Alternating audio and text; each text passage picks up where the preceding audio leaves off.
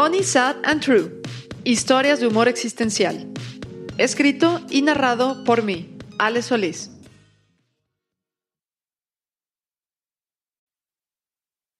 Prólogo. Escrito por Zulma Reyo. Escribir un prefacio para este libro es todo un desafío. Encasillar a Alejandra y su complejidad no es solamente inútil, sino injusto. Nos referimos a una persona extremadamente inteligente y sensible, un contraste con el resto de la humanidad. Para mí, por el contrario, su irreverencia es una inspiración. Su estilo, su marca registrada de cruda verdad, acompañada de unos ojos grandes, profundos y transparentes que hablan de inocencia, derrite y alienta a la vez que transmiten una incómoda humanidad y reflejan una tenacidad arrebatadora. Nos revela ardientemente la posibilidad cada vez más urgente de una humanidad real. Particularmente me conmueve cuando me transmite esa búsqueda por una verdad en la cual yo también creo fervientemente, aunque la expreso con bastante menos humor y una carga milenaria de filosofía cósmica y espiritual. Al leerla, sin embargo, todo nos lleva a la verdad incontestable que se encuentra en el interior de cada uno de nosotros. Alejandra es como un reflejo de mi propio corazón. Mi mayor trabajo como guía espiritual, así como mi esperanza, está con las mujeres, clareando, abriendo camino y encaminándolas hacia una vida consciente y ética. Recomendaré este libro para todos, pero especialmente para la mujer del futuro, para que no se sienta extraña y desubicada en un mundo absurdo, para que siga adelante y juntas creemos un mundo mejor. Zulma Reyo. Nota. Para proteger la privacidad de las personas que menciono en este libro, he utilizado nombres ficticios tan pero tan cercanos a los reales que si alguien quisiera adivinarlos podría hacerlo. No sé qué ganaría con ello, pero podría hacerlo. Intro. Funny, Sad and True es un registro de quién soy, un registro de mi vida, de las cosas que creo, de los episodios que he vivido, o al menos un esfuerzo por compensar mi discreción y silencio habituales. Como resultado de la estimulación que se experimenta al estar en el mundo, todos tenemos una reacción y más importante aún, algo para ofrecer de vuelta, una reinterpretación de lo recibido o en el mejor de los casos una transformación, algo personal y que nos distingue. Con estas páginas aspiro a acercarme a mi propósito. Sin embargo, mi mayor deseo es que este libro provoque risa. Si podemos convertir en risa la tensión que siempre hay a nuestro alrededor, el futuro jamás se sentirá desesperanzador.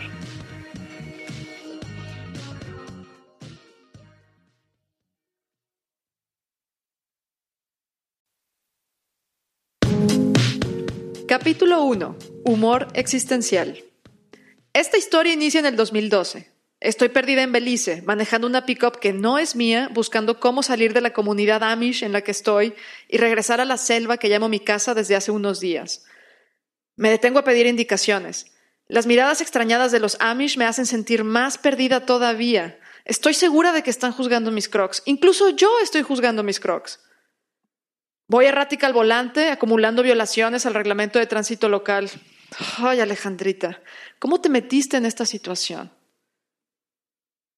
Al mismo tiempo es graciosa, triste y real, como tantos episodios tan significativos de mi vida. Pero suena más cacho en inglés, funny, sad and true. La decisión de mudarme a Belice la había tomado apenas un mes atrás. No fue una decisión difícil ni tuve que pensarla mucho. Quizá otras personas dudarían antes de deshacerse de sus cosas y fugarse a Belice para vivir en una granja vegana, pero yo no lo dudé ni un segundo. En realidad me comporté bastante fanática con todo el asunto. Sabía, con una certeza socarrona, que mi mudanza a la granja inauguraba mi llegada a la nueva era, en la que el dinero sería obsoleto. Me parecía lo más natural pensar que en el pleno 2012, el Y2K espiritual, un cambio planetario era inminente, y yo, sin un peso en la bolsa, pero con un costal lleno de frutas, estaría preparada para él. Antes de llegar a Belice pensé que nunca tendría que salir de la granja, y ahora, apenas días después, ni siquiera podía recordar qué carretera tomar para regresar a ella. Solo había salido del pueblo una vez desde que llegué, y me había preocupado más por imaginar posibles orígenes de su nombre, Spanish Lookout, que por recordar el camino para llegar, Había pasado apenas una semana. Aún me sorprende la rapidez con la que se le acabó el brillo a una decisión radical que sonaba milagrosa. Vivir en armonía con la naturaleza, cuidar de mi cuerpo, mantenerme lejos del consumismo y también de mis problemas no resueltos. No es simplemente que los eventos de mi vida sean funny, sad and true, sino que yo soy funny, sad and true. Es mi piloto automático, mi forma de estar en el mundo. Cuando me siento triste, soy una caricatura del pesimismo, dramática y derrotista. Me empeño en ser sad. Me obsesiono con el aspecto más trágico de las cosas y traigo siempre cara de nostalgia. Me gusta tristear a gusto, pues. Déjenme que estoy llorando. Mi otro instinto es refugiarme en el sentido del humor, mantener el ambiente ligero, oír de la tensión, romper el silencio con bromitas cada vez que las cosas empiezan a sentirse demasiado serias. Jaja, funny. ¿Para qué ver películas de llorar si podemos ver películas de risa? Si no buscara el lado gracioso de las cosas, sé que sería miserable. Funny. Sin la capacidad de sentir dolor, mi existencia sería insípida. Sad. La sensibilidad y el buen humor han sido mis muletas al grado que llegué a pensar que esta dualidad tragicómica definía mi identidad, porque todas mis acciones y reacciones cotidianas estaban de un lado o del otro. Pero fue aquí, manejando por Belice, en estado de shock, que entendí que me estaba haciendo falta un cambio de perspectiva para comprender la esencia más allá de la apariencia. Era momento de conocer la verdad con B grande. True. Si nada de lo que digo tiene sentido, es porque nada de lo que pasó tiene sentido. Pero Funny, Sad and True se ha convertido en un concepto tan importante para mí que quiero explicarlo mejor antes de seguir con mi historia. Capítulo 2. La generación más consentida. Antes que nada, debo admitir que soy una chica consentida. No me refiero a ser una berrinchuda, aunque más de alguna pareja me ha acusado de serlo, sino a que la privilegiada posición que tengo en mi árbol genealógico es la más consentida. Rodeada de familiares que no conocí o no recuerdo, pero cuya vida se resume a que hizo posible que yo esté aquí y ahora. Mis cuatro abuelos provienen del norte de México, un ambiente desolado, aún décadas después de la Revolución. Ellos vivieron tiempos mucho más austeros y crueles que estos, pero estaban motivados por la idea de salir adelante y que sus hijos pudieran tener mejores oportunidades, para que ellos, a su vez, pudieran superarse y aspirar a un mejor mañana para sus respectivos hijos. Es decir, que el sufrimiento parecía tan interminable que para ellos no acabaría nunca, pero quizá mágicamente sus hijos y los hijos de sus hijos vivirían una vida sin complicaciones. Por esta razón, los lazos familiares eran de máxima importancia. No se casaban y tenían hijos solo para tomarse fotos, sino que su amor estaba teñido con tintes de esperanza y propósito. El qué dirán no nació con la intención de crear chismes, sino de alimentar fantasías colectivas, como una forma distorsionada de reconocimiento que les reafirmaba su pertenencia a la comunidad. Después vino la generación de mis padres y tíos. Fue la que luchó por salir adelante en la gran ciudad y llevó sobre sus hombros la responsabilidad de construir un nuevo futuro. La estabilidad económica y la acumulación de bienes era característico del anhelado progreso.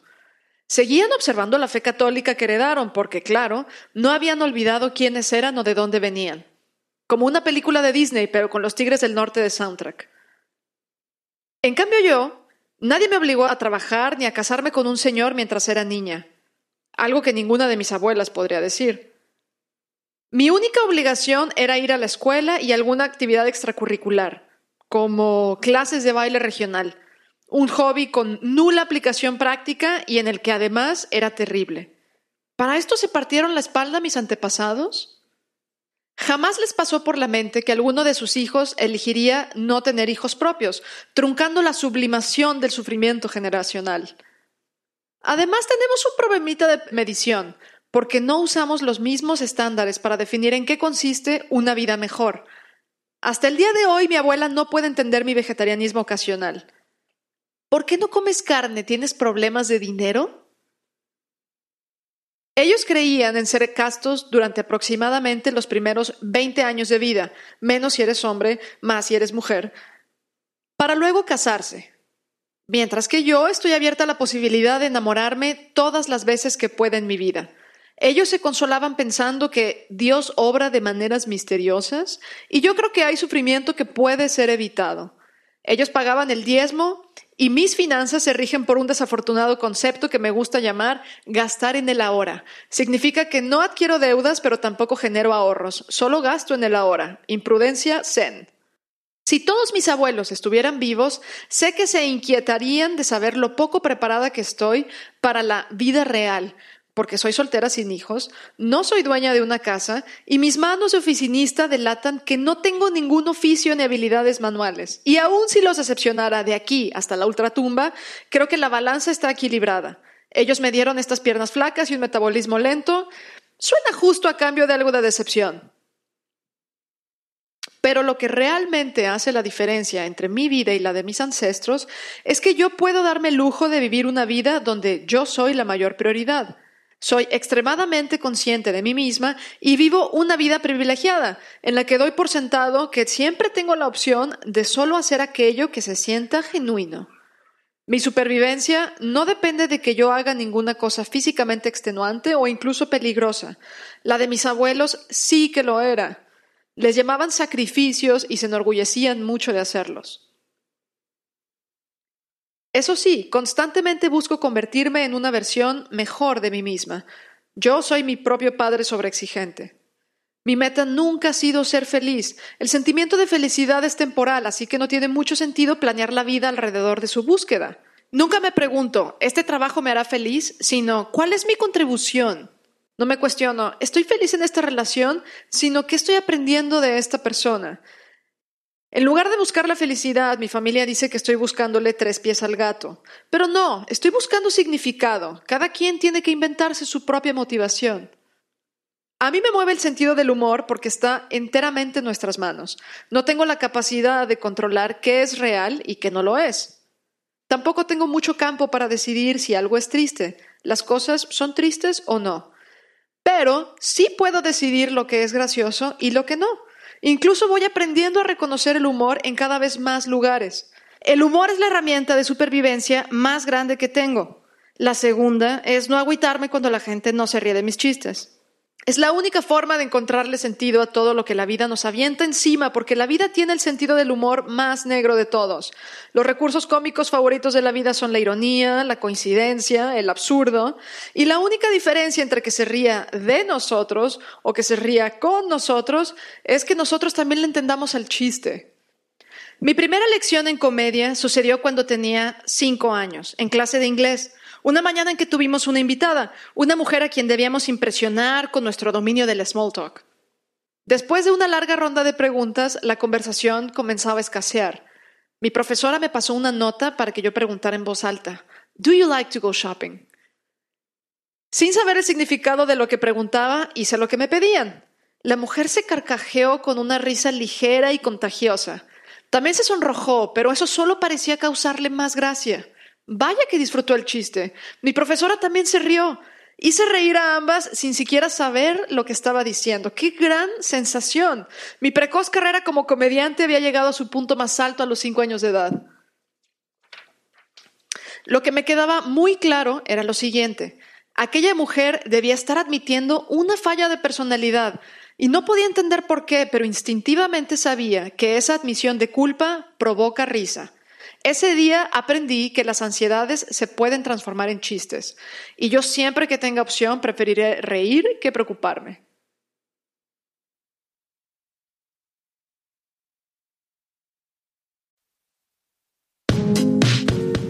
Capítulo 3. Pick Your Poison. Si la vida es un viaje de autoconocimiento, el amor romántico es el carril express. Y que todos lo sepan, los choques son inminentes aquí. Circular por aquí no es para cualquiera. Los que disfrutamos de sus paseos panorámicos solemos pisar el acelerador hasta el fondo cuando nos incorporamos al carril, como si no tuviéramos memoria de lo que pasó la última vez que lo hicimos. Uno, dos, tres por mí y por todos mis amigos. Justo al principio de la relación es cuando somos más susceptibles. Al sentirnos atraídos por alguien vemos solo lo que queremos ver. Estamos asombrosamente dispuestos a ignorar cualquier foco rojo. La mayor parte de las veces ni siquiera sabemos qué es lo que nos atrae de las personas. Pensamos que queremos estar con ellas, pero casi siempre queremos algo de ellas. Queremos ser ellas. Nos enamoramos de sus habilidades, talentos, rasgos de personalidad o hasta forma de ver la vida. Anhelamos para nosotros esas características, pero por flojos creemos que las absorberemos por ósmosis si nos emparejamos con gente que ya las tiene, en lugar de dedicarnos a descubrirlas en nosotros mismos. Más tarde, cuando inevitablemente hay una pérdida total en el carril express del amor, tenemos miedo de que hayamos perdido el acceso ilimitado a esos talentos para siempre de hecho, estamos más cercanos a ellos que nunca, pues al menos ahora sabemos cuánto los deseamos. El camino del autodescubrimiento es lento, observacional e introspectivo. Tiene que hacerse en privado, no en público, aunque la cantidad de frases motivacionales en Instagram nos podría hacer pensar lo contrario. Lleva toda la vida conocerse uno mismo porque es tardadísimo conectar puntos cuando solo estamos dispuestos a ver una fracción de the big picture, que es el nivel de honestidad selectiva que la mayoría de nosotros mantenemos con nosotros mismos. El camino abarca muchísimas capas, de maneras tan sutiles y tan íntimas que solamente puede hacerse con el paso del tiempo.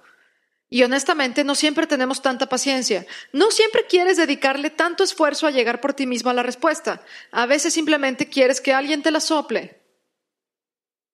Por ejemplo, Quizá nos tomaría décadas de vivir como ermitaños darnos cuenta de que somos egoístas, pero múdate con tu pareja y te aseguro que inmediatamente, de una forma o de otra, esa información llegará a ti.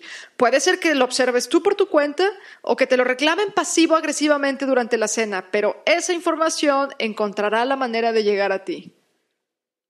Todo el tiempo fuimos egoístas, pero antes de darnos cuenta no nos habíamos dado cuenta.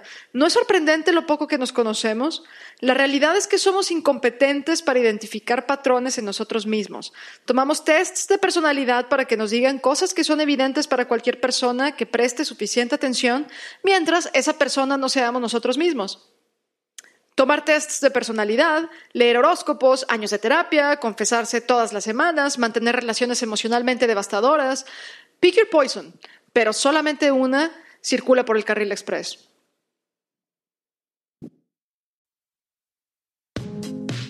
Capítulo 4. Sigue tus pseudosueños. Estoy cansada de recibir el mensaje persigue tu sueño. Todos lo dicen, el cine, mis amigos, Pinterest. ¿Se supone que debo tener un gran sueño? ¿Únicamente uno? Entre adultos nunca nos preguntamos qué queremos ser de grandes. Eso solo se lo preguntamos a los niños, quienes, por cierto, son los menos familiarizados con las complejidades y sutilezas del mercado laboral actual. Un niño solo conoce tres profesiones, policía, bombero y astronauta. Por eso la gran mayoría de nosotros crecemos sin saber a qué queremos dedicarnos, sin saber cuál es el sueño. Yo aún era una niña cuando me informaron que probadora de videojuegos y o de colchones no era una profesión viable y desde esa temprana decepción no volví a formular un sueño.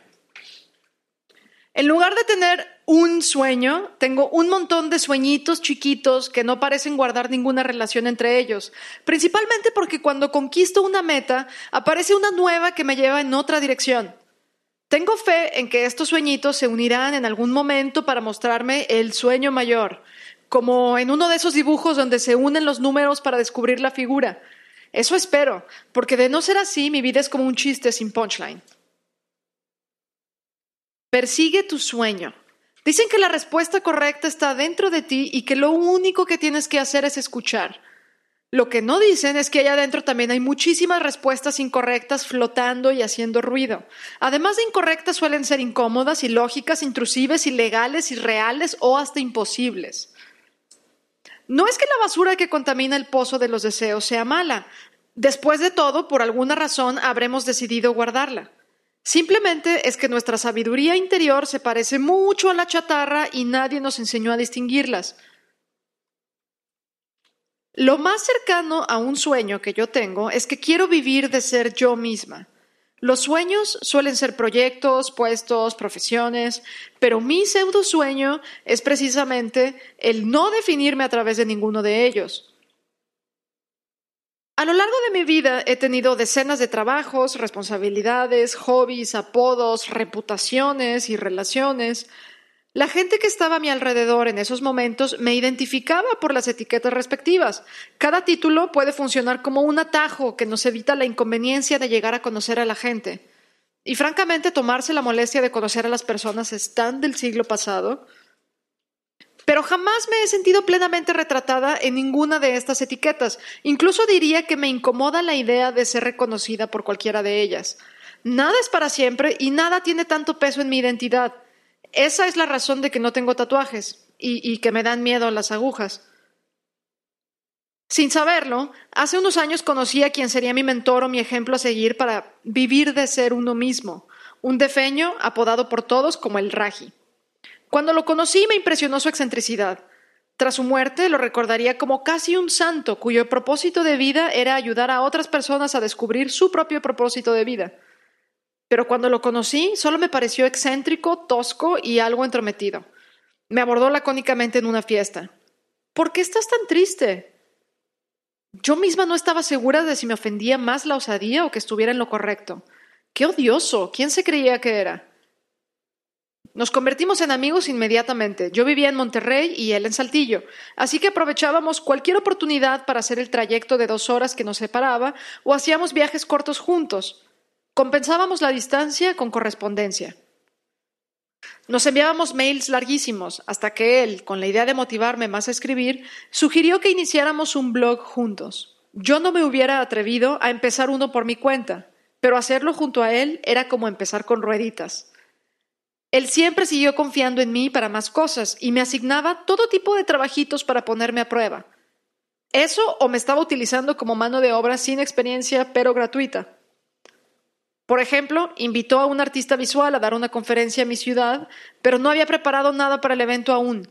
Me dio la responsabilidad de idearlo y producirlo por completo, desde darle un concepto hasta invitar a los conferencistas, promoverlo, hostearlo.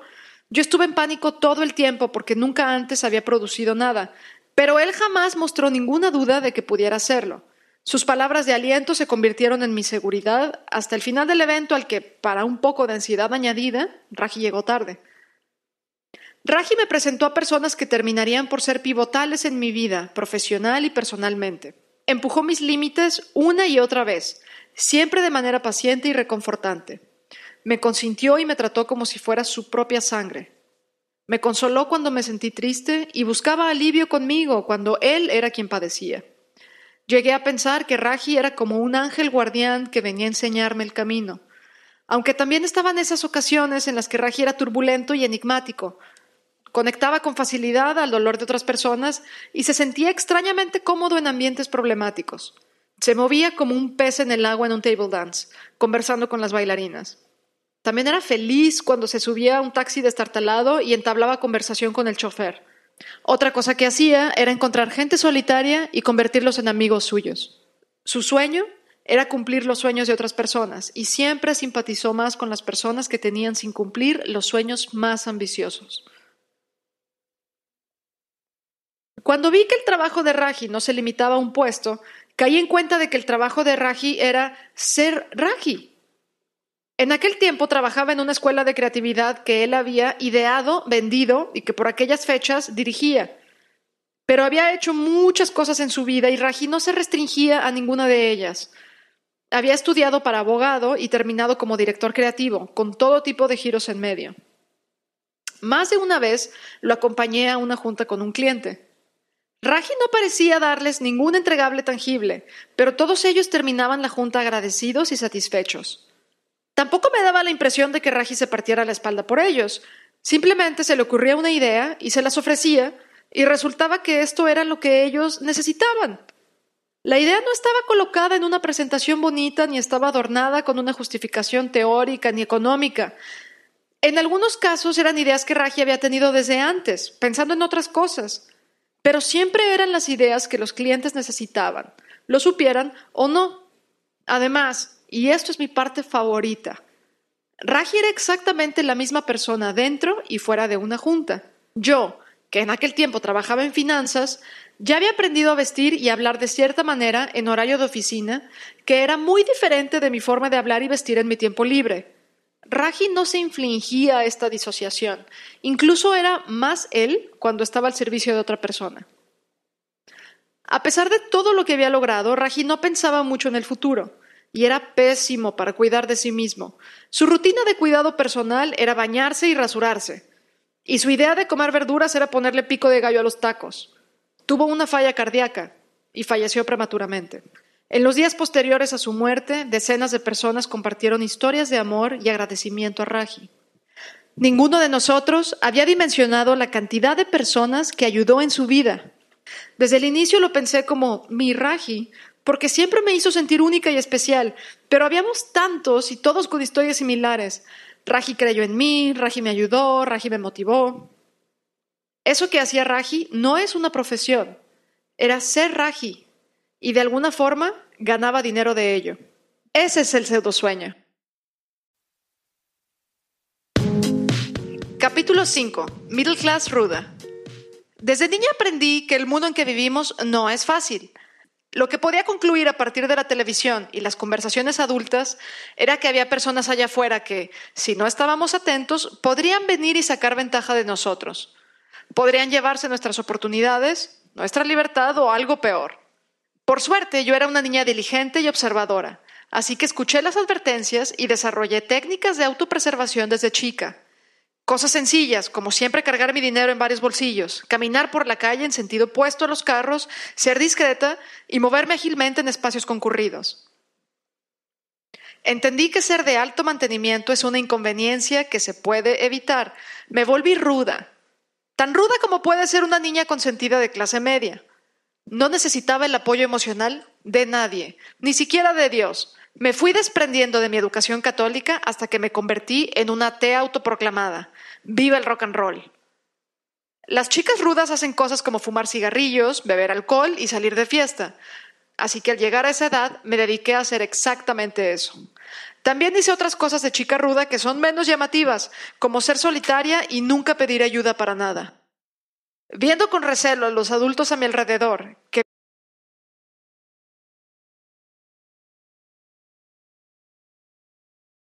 viven enfrascados en sus problemas, me prometí que jamás sería como ellos.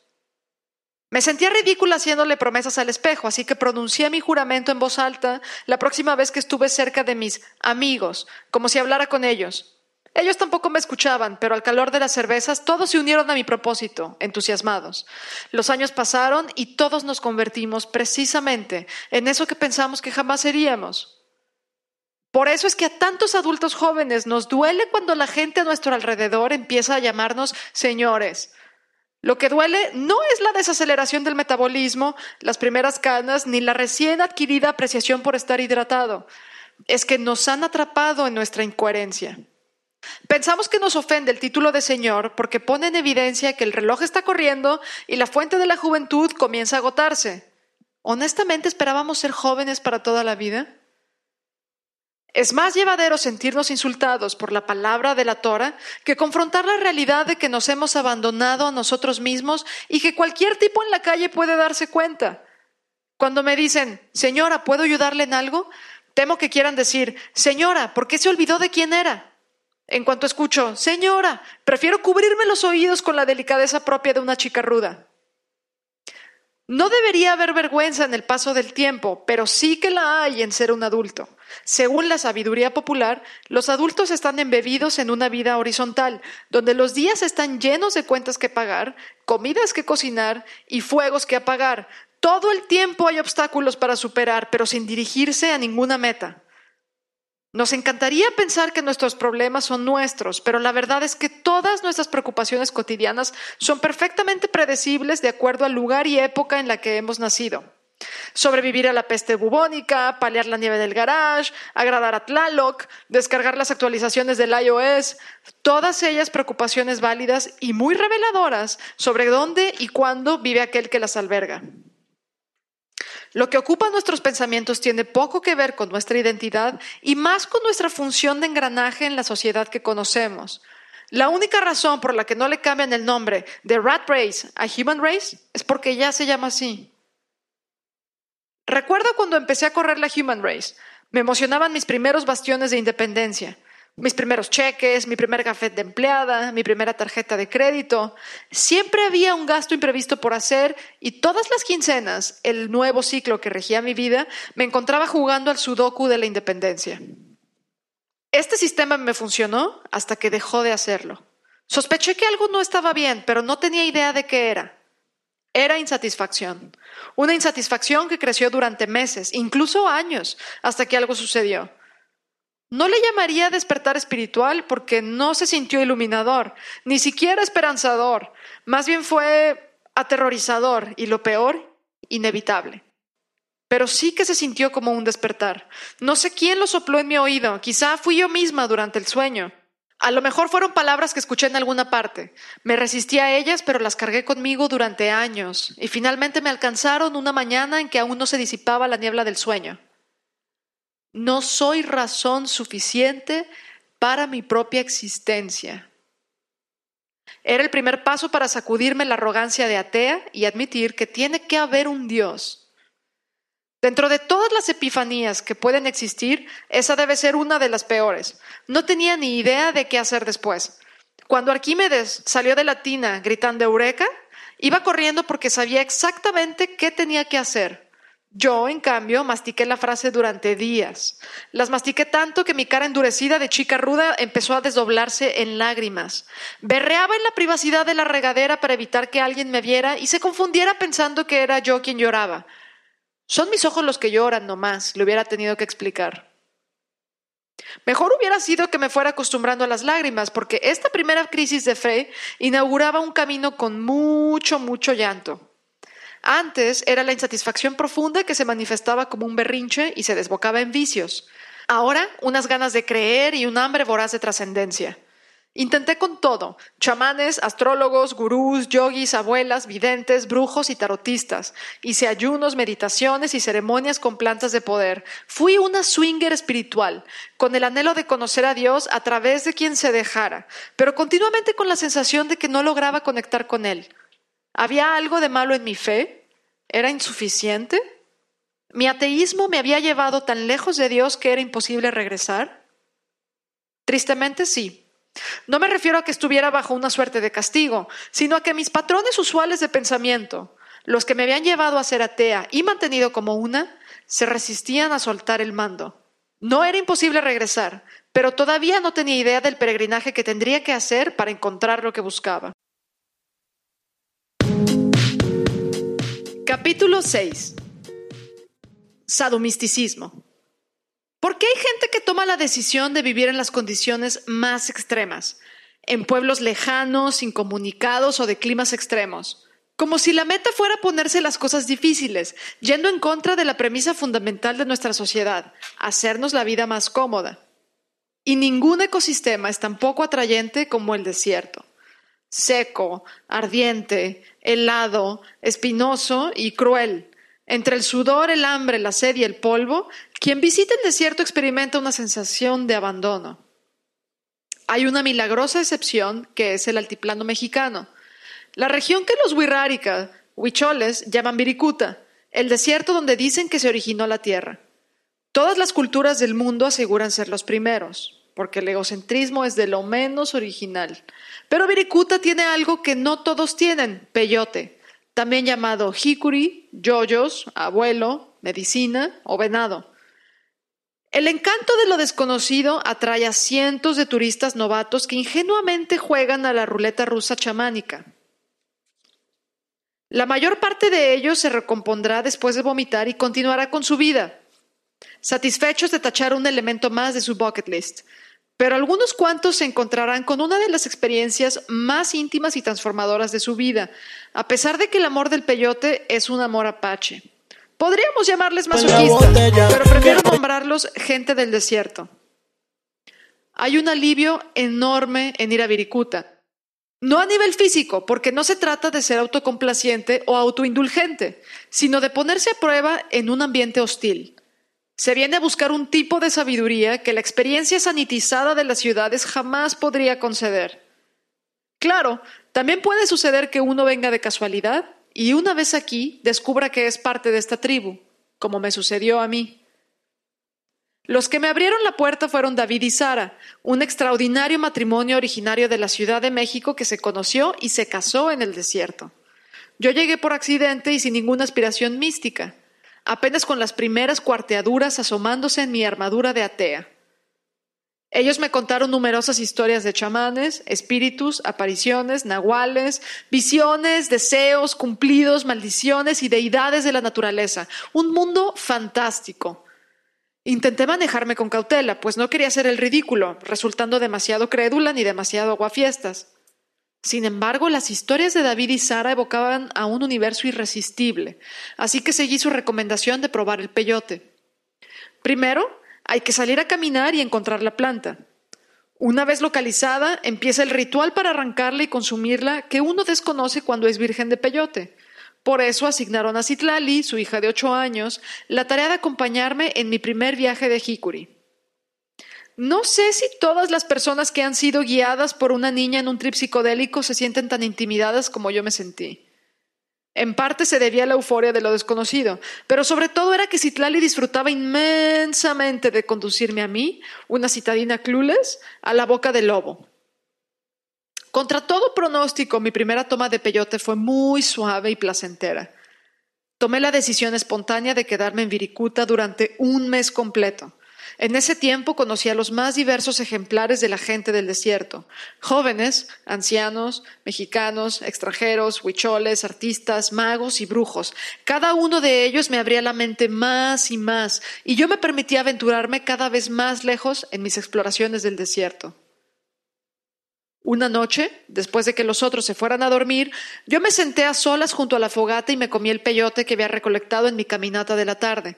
Ya iba perdiendo la vergüenza de admitir mis aspiraciones espirituales. Con la confianza que le había agarrado al abuelito en las últimas semanas, le pedí que se me revelara un poco más, pues llevaba un tiempo buscando y todavía no lograba sentir a Dios. ¡Oh, the audacity! Estuve largo tiempo mirando la fogata. El silencio nocturno del desierto me penetraba al punto que solo escuchaba el crujido de las brasas y mi respiración. Cualquier persona que se haya drogado, digo, que haya tomado la medicina, conoce este momento porque es cuando uno se pregunta, ¿ya me pegó? Y si tienes que hacerte esta pregunta, entonces sí, ya te pegó. Miré al cielo y no podía posar mi mirada en ninguna de las estrellas más de un segundo, porque en el mismo instante que lo hacía, otra estrella saltaba para atraer mi atención. Cada estrella parecía gritarme, mírame, disfrútame. Y en conjunto me decían que todas estaban brillando únicamente para mí, y que yo era la única que las miraba, porque todas éramos lo mismo y eso que nos unía se llamaba amor. Mis miedos se apaciguaron y entendí que finalmente estaba conociendo a Dios. Sí, vaya que me había pegado. Capítulo 7. Fe de erratas. ¿En qué se parece una fe de erratas a una salida del closet? En que no pediste ninguna de ellas, pero la estás escuchando ahora mismo.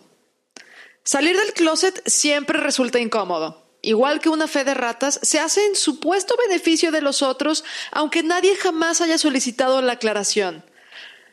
Además, solo puede existir cuando el individuo en cuestión se toma muy en serio a sí mismo y siente que tiene la obligación de informar públicamente su condición, aunque sea el único al que le importa. Solo se me ocurren dos razones por las que alguien no saldría del closet. Una es que su vida corre riesgo si lo hace, porque vive en un tiempo y lugar donde la homosexualidad es ilegal o discriminada. Y la otra es que simplemente no tiene que hacerlo, porque la gente a su alrededor no está obsesionada por saber con quién se acuesta. Mi esperanza es que gracias a la segunda razón se vuelvan cada vez más obsoletas las salidas del closet, de la misma forma en que toparse una fe de ratas se siente anticuado. Salir del closet no solamente significa soy homosexual, es algo mucho más amplio que eso. Significa no soy lo que pensaban.